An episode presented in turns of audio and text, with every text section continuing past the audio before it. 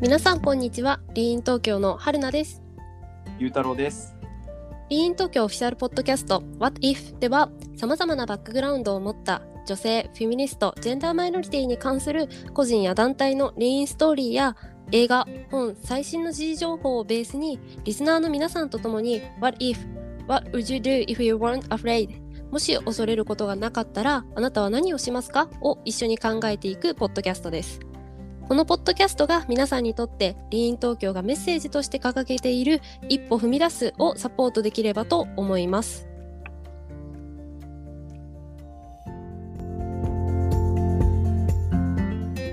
ということで今回は前々回と前回に引き続いて、えー、太田恵子さんの「これからの男の子たちへ」という本から、えーテーマを、えーピックアップして話していきたいと思うんですけれども、まあ、今回も、えー前回と同様第3章のセックスする前に男性、あ、男性じゃない、男子に知っておいてほしいことっていうところから、えっと、今回は前回も最後の方に話したんですけれども、海外の事例について、えー海外ではどんな性教育が行われているのかっていうところをちょっと紹介していきたいなっていうふうに思います。はい。はいということで、えーその前回にあのはいユネスコのセクシ、えーと教育ガイダンスの話をしたと思うんですけれども、えっと、そのページ、それが書いてあるページに、えっと、最初にまず、そのガイダンスを参照して、やっぱり海外では、その性教育が行われているっていうふうに書いてあるんですね。はいで、まあ、早速例に入っていきたいなと思うんですけれども、はい例えばこのフィンランドの、うんえーと例がまず最初に上がっていてて、はい例えばフィンランドでは小学校の低学年のうちからペニスやワギナといった用語や機能を学び、8学年、えー年齢でいうと14歳ですね。14歳の時に、えー避妊の重要性と方法を知り、はい。えーその上で責任のある性行為をとあ性行動を取れるようにと教えています。うんうんで、えーと、クリトリスは特に刺激に敏感な部位であり、男性の勃起組織と似ていますなどと、性の快楽についての記載も、その教科書とかにはあるというふうな例が、まず最初に紹介されているんですね。はい。はい。まあ、び、なんだろう、日本とは全然 違うなっていうのが第一印象という感じなんですけれども、私としては。そうですよね。なんか、うん違違いますよね。なんか最近読んだ記事でも、なんか僕うん。僕が義務教育終わったのがちょうど13年前か。もう13年も経つんですね。13年前なんです けど、なんかその頃とあんまり変わってないっていうような印象を、なんかの記事で、今までそなんかその、要はうん生物学的な機能だったりとか、そういうのについては説明するらしいんですけど、うんうん。その生殖的な機能ですね。はいはい。については説明するらしいんですけど、なんかそれがのリスクだったりとか、うん。こうどうやったら、こう結局その子供を作るっていうことに対しての、えー経済的にどういうふうに考えたらいいかとか、うんうん。リスクだったりとか、あとはさっきも言ってましたけど、快楽の部分だったりとか、そういうのっていうのはまあ教えられない、うん。まあ、もっと言うと先生の裁量に任せられちゃう。あ、ってそいうところにれが今の、あ日本の実態現状、はい、っえていうのを、まあ、もちろんあの私立の学校だったりとかで、ーうん。そこに問題意識を変えてる先生がいたりとか、うんうここにん。も問題意識を持ってる学校の教育方針だったりするところはおそらくいろいろ多分実験的にやってるとは思うんですけど、うん。まあ、それでも例えばその親がなんでそんなことを教えるんだってこうクレームが入ればやっぱり学校側はこあう 難しくなったりすることは当然あると思いますし、まあ、そうですよね。はい、だからこう、ね、学校側もこう一概にこうできないっていうのは多分なんかあるでしょうね、きっとむず難しいですよね結局子ど子供と親っていうこうんうんうんう両方いるんで。うん。うん。そこを、まあ、もちろん正しい情報をちゃんと伝えるっていうことが大事なことだとは、正しいというかもうすでに分かっているうん。情報で、えーそういったことっていうのは伝えるべきだとは、当然僕は思うんですけど、うんうん。ただこう、お客さんがやっぱりこうちゃんと、お客さんというかまあ親がいる、来られる方がいるっていうので、そことこう、うまくやんなきゃいけないっていうのは、確かにハードルは高そうだなと思いますけど、まあ13年変わってないのもどうかなと思います。いや、13年変わってないって確かに言われてみると衝撃的ですよね。13年前って、だって要は2008年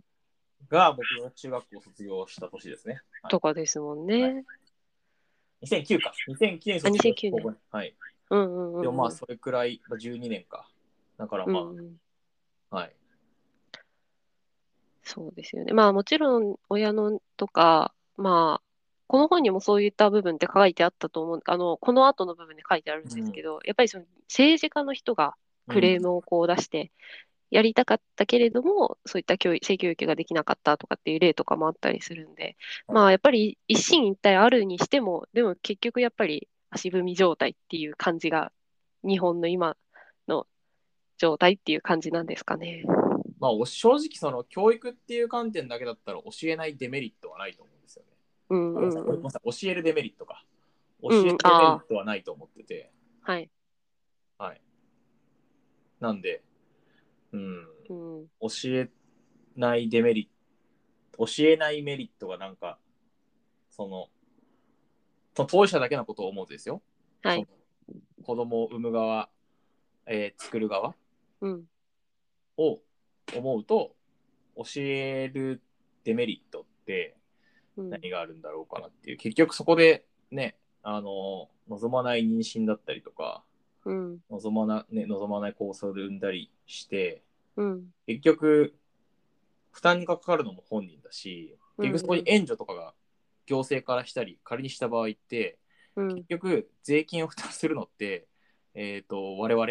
うん確かに。市民なので結局回り回って自分にも返ってくるんですよね。うんうんうんうんだからそこはなんか、はい、なんていうんですかね、その税金がどうこうっていうよりも、まずは本人だし、うんまずは本人たちだし、その後周りだしうんっていう話で捉えてくると、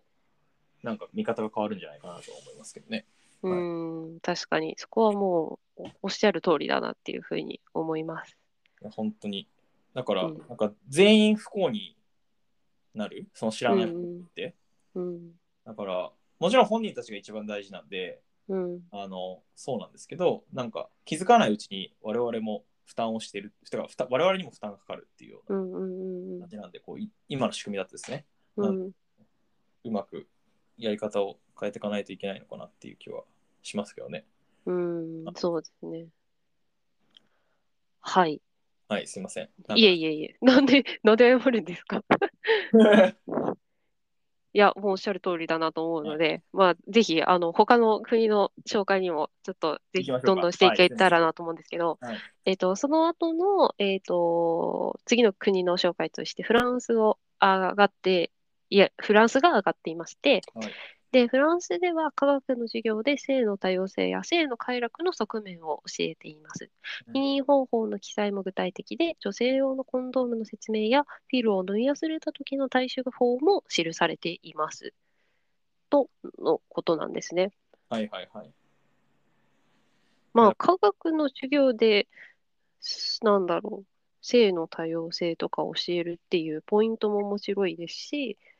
まあ、あと、個人的にはやっぱり、なんだろうな、その避避妊方法の記載っていうところで、まずそもそも避妊方法について習ったかっていう、習ったっけ っていう感じなんですけど、でも、それでも、なんだろう、そこよりももっとさらにす進んでいて、女性用のコンドームとか、ピルを飲み、なんだろう、ピルの存在じゃなくて、ピルを飲み忘れたとき、じゃあどうすればいいかみたいな。そこは、私も自分で大学生になっうん。て、じ自分で調べて知ったので、どちらも。うん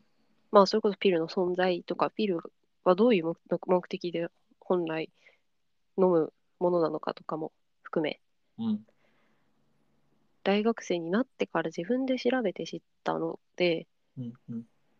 まあ、それを、ここの本には、じゃあ具体的に何歳の頃にそれを学ぶかとこっていうところまでは書いてないんですけどうん、でもやっぱりそれをこう教育として学ぶ機会があるっていうのは、やっぱり個人的にはすごいなっていうふうに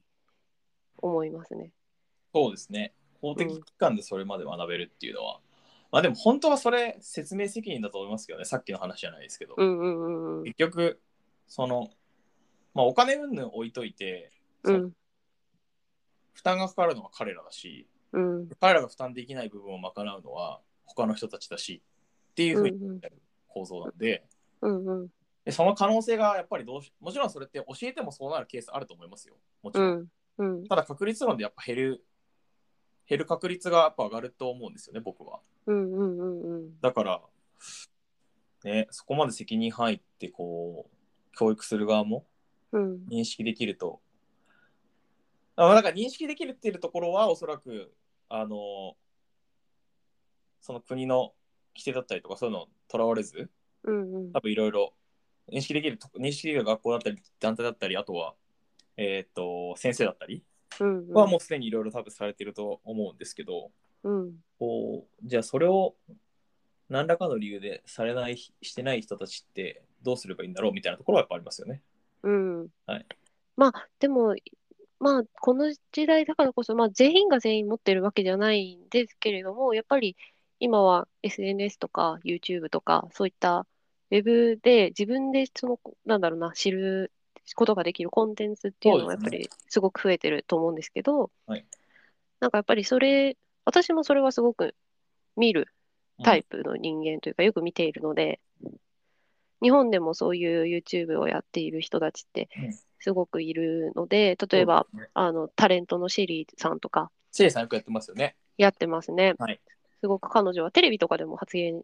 してるなっていうはい印象を持ってますし、あとはシオリーヌさんっていう、えーチャンネル、えー、と YouTuber の方がいるんですけど、彼女は元助産師で、なんかそういう今は性教育とか、あとはその子育てとかにも関する、両親学級とかうんに関するシリーズの、あのなんだ動画を出していたりとか、はい。結構面白いので、はいまあ、そういった方の YouTube をもしあの見れるのであれば見てみてほしいですし、あとはピルコンっていう、えー、と NPO だったかちょっと、でもそういう団体の、えー、とも動画を出していて、そこは海外の動画に日本語の字幕をつけた性教育の動画ですけど、でもそれもすごく、うんあの分かりやすく、面白く、面白く、面白いのか、面白くはないかもしれないですけまどあ、、興興味深いってことですか、ね、あ、そううです。わかりやすくあの解説してるので、はいなんかそういうのとか、見てたりしますゆうたろうさんとかって。えっと、シェリーさんのはたまに、はい、見たうりしてん。ますね。まあ、あとはなんか、これ個人的な話になっちゃいますけど、なんか病院に行ったりとかっていうのは、はい、ああ、はいそっか。そパートうナでーすもんね。はい、一緒にはいはい。チェックとかしたり行ったりとかはしたことがあるので、まあなんか僕は直接医療機関の人に聞いちゃったりとかは、あ自分のことに関してですね。あだからその、えっ、と、一般的に言われてるのは知識っていうのは多分おそらくインプットとしては一応あるとは思ってるんで、あ、うん。はい、なんか個人的な悩みだったりとか、うん個。人的にどうしたらいいかとかっていうところは、はい、えっ、と、病院の先生に聞いたりするようにしてます。そうですね。私もそれは全く同じでした。まあなんかそうですそうね。ううんん。だからそこまで、まあ、そこまでというか、まあ、それができると結構、なんだろう、楽楽というか、まあ、相談できる場所があるんで、うんうん。気持ち的に結構楽だなとは思いますね。うん、でも結構それ、なんだろう、それを見つけるまで苦労ってしました。なんか私すごい見つけるのに苦労したんですけど、うんうんうんうん。あなんか僕は僕僕の場合はそんなに、だから幸いそのパートナーの方がうんういん、あろいろ自分で調べて知識があったりしたので、あ、だからまああんまり、もしかしたら向こうが苦労してるかもしれないですけど、ああ、はいうんうん、僕はあでもなんかそのえっ、とその両方の同じ場所で結構同じ病院で相談できるっていう場所って意外と少なくてあ、女男限性も女性もあみそうたそいうな。そうそう女性限定とかあとは男性色が強いとかってやっぱり女性って発言言いづらかったりとかうんうんうんするところってやっぱ節ってあると思うのでこれはバイアスではなく事実としてあると思うので、うん。うえっん。と、そういうところで、まあ、えっと、僕のパートナーの人は、えっと、女性の先生がいいってことが希望だったので、うんうん。はいそういうところだったりとかはあるとう思う。んはい。そうですね。それはすごく重要な点かなと思いますし、個人的にはその、あの、実際に、あのーチェックを受けた時の話はまた 別の、そうで別すのねエピソードはでい、ぜひちょっと聞きたいなっていうふうに思うので、はいまたちょっと別のエピソードで、そこは詳しく話せたらいいなっていうふうにすみ思まっせんでしてた、、話を出せいえいえ、いやいやいや、むしろ必要な話だったので、全然ありがたいです。ははいい。。もちろん。はい。はい。ということで、えっと、本の方に戻りまして、はい。またその最後はい。の、えー例として、えっと、欧米圏じゃなくて、えっと、お隣の韓国ほうほうほう例として挙げているんですけれども、はいお隣の韓国では性暴力に遭いそうになった時の対応や被害に実際に遭ってしまった時の相談先などをあなど、えっと、性暴力から身を守ることも重視して教育を行っているというふうにうん本には記載されています。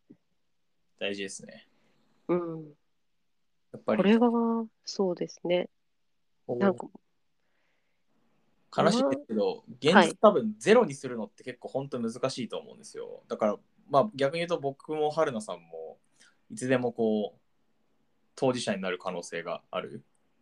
暴力振るう側かどうかわかんないですけど、振るわれる側としてね、うんうんうんうんある可能性は別にゼロではない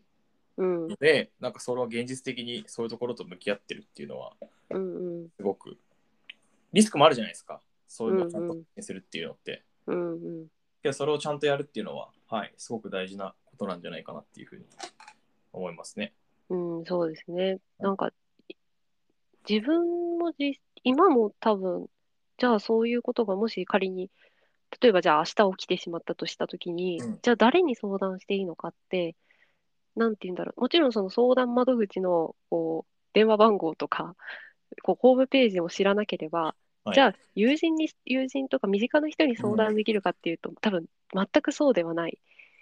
うん。あのとことだと思うのでなんか少なからずのその情報としてその教えてもらった時にはいすぐに役に立つかどうかは分からないにしても、でも知識としてそれをこう知っておくことで、まあ、後々だったりあのそれがああの時そういえば教えてもらったなっていうふうになれるうんとは思うので、そうですね。うん、まあ、あとあれですよね、仮にその友人とかにご相談できた相談できたとしても、うん、結構、なんか、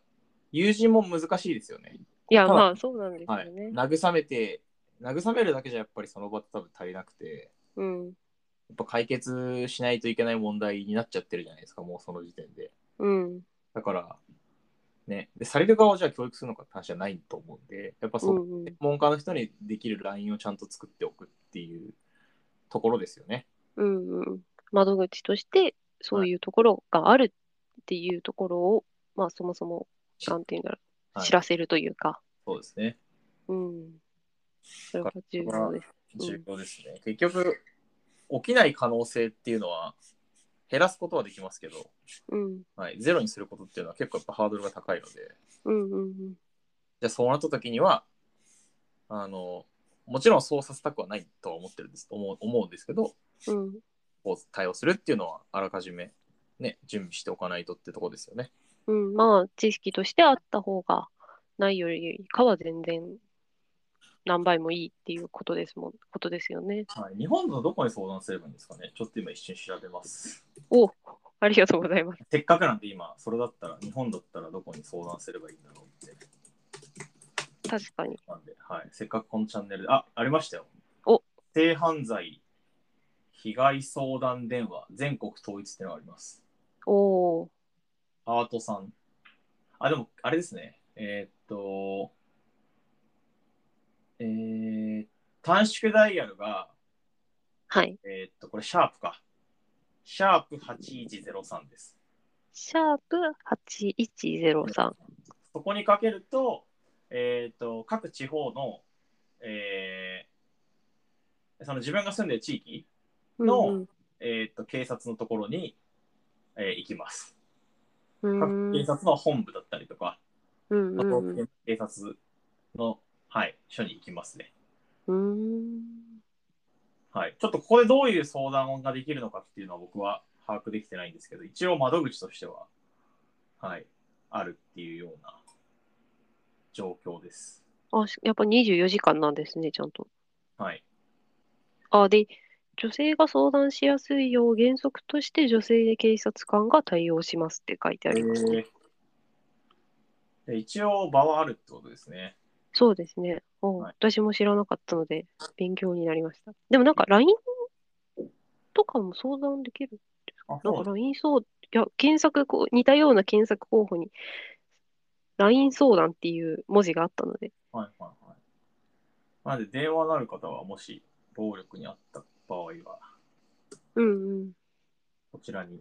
お電話されるといいのかなっていう。まあ、ちょっとどういう相談を我々したことがないので、あれですけど、はい。うん、まあでもあの私も今調べてみたらやっぱり NPO とかあとはありますねそういう団体とかがやっぱりあの個々人であのそういった LINE アカウントから相談できる窓口を作ってたりもするのでそれは男女間男女年齢関係なくあるみたいなのではい。うん。そうですね。これは後で、あの、今回のエピソードの説明欄のところにも書いておいてもいいかもしれないですね。そうですね、せっかくなんで、なんか、うん。ないないって言って、我々は調べどちらかというと調べて発信する側なんで、そうですね。はい。今調べた方がいいなと思ったので、ありがとうございます。いえいえいえいえ。なんで、ちょっとだからこういうのをなんかもし我々も事例があったりとかいろいろ知れたら、なんかノートとかで発信してもいいかもしれないですね。あ、確かにそうですね。はい。ノートがありますよ、私たちも。 そうですよ。我々発信する側なんで。 そうですね。はい。こその辺は確かに、民意東京として。うはい。コメントするだけじゃなくて。あ、確かに、だから、あれじゃないですかね。春菜さんがあの紹介した YouTube とかも、うん。後でもしかしたらノートでまとめて、うなんんか、うん。べん皆さんがこう、あの、このポッドキャストだけじゃなくて、うん。学べるコンテンツというかこう見れるコンテンツとして紹介するのはありかもしれないですね。そうですね。まとめ的な感じででも、はい。やっていきましょそうう。いうところが、はい。はでい。確かにあったらいいなと思うので、まあ、もちろんこのエピソードの概要欄にも、あのー各 YouTube のチャンネルの URL は貼っておくようにはするので、まあ、そちらから飛べるようにはする、しますし、まあ、多分後の、なんだ、今後、きっとノートでも同様のあの発信はしていきたいなっていうふうに、まあ、思うので、そうですね、それも発信していけたらなというふうに思います。行きましょははいい、そうでう。すなんねで。はい。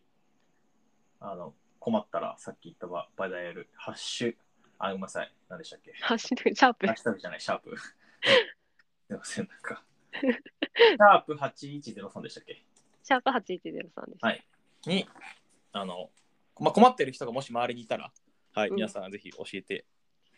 えーいただけたらなと思います。はい、そうですね。